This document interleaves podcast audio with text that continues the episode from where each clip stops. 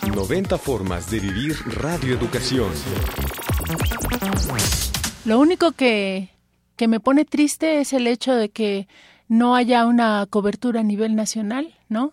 Que, bueno, se puede escuchar por internet, pero eh, a veces la señal es, deficiente y yo sé que, bueno, hacen grandes esfuerzos para que eh, llegue, tengan una mayor cobertura, haya mayor número de escuchas.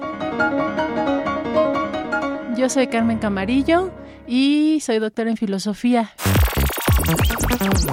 Radio Educación, 90 años de la Radio Cultural de México.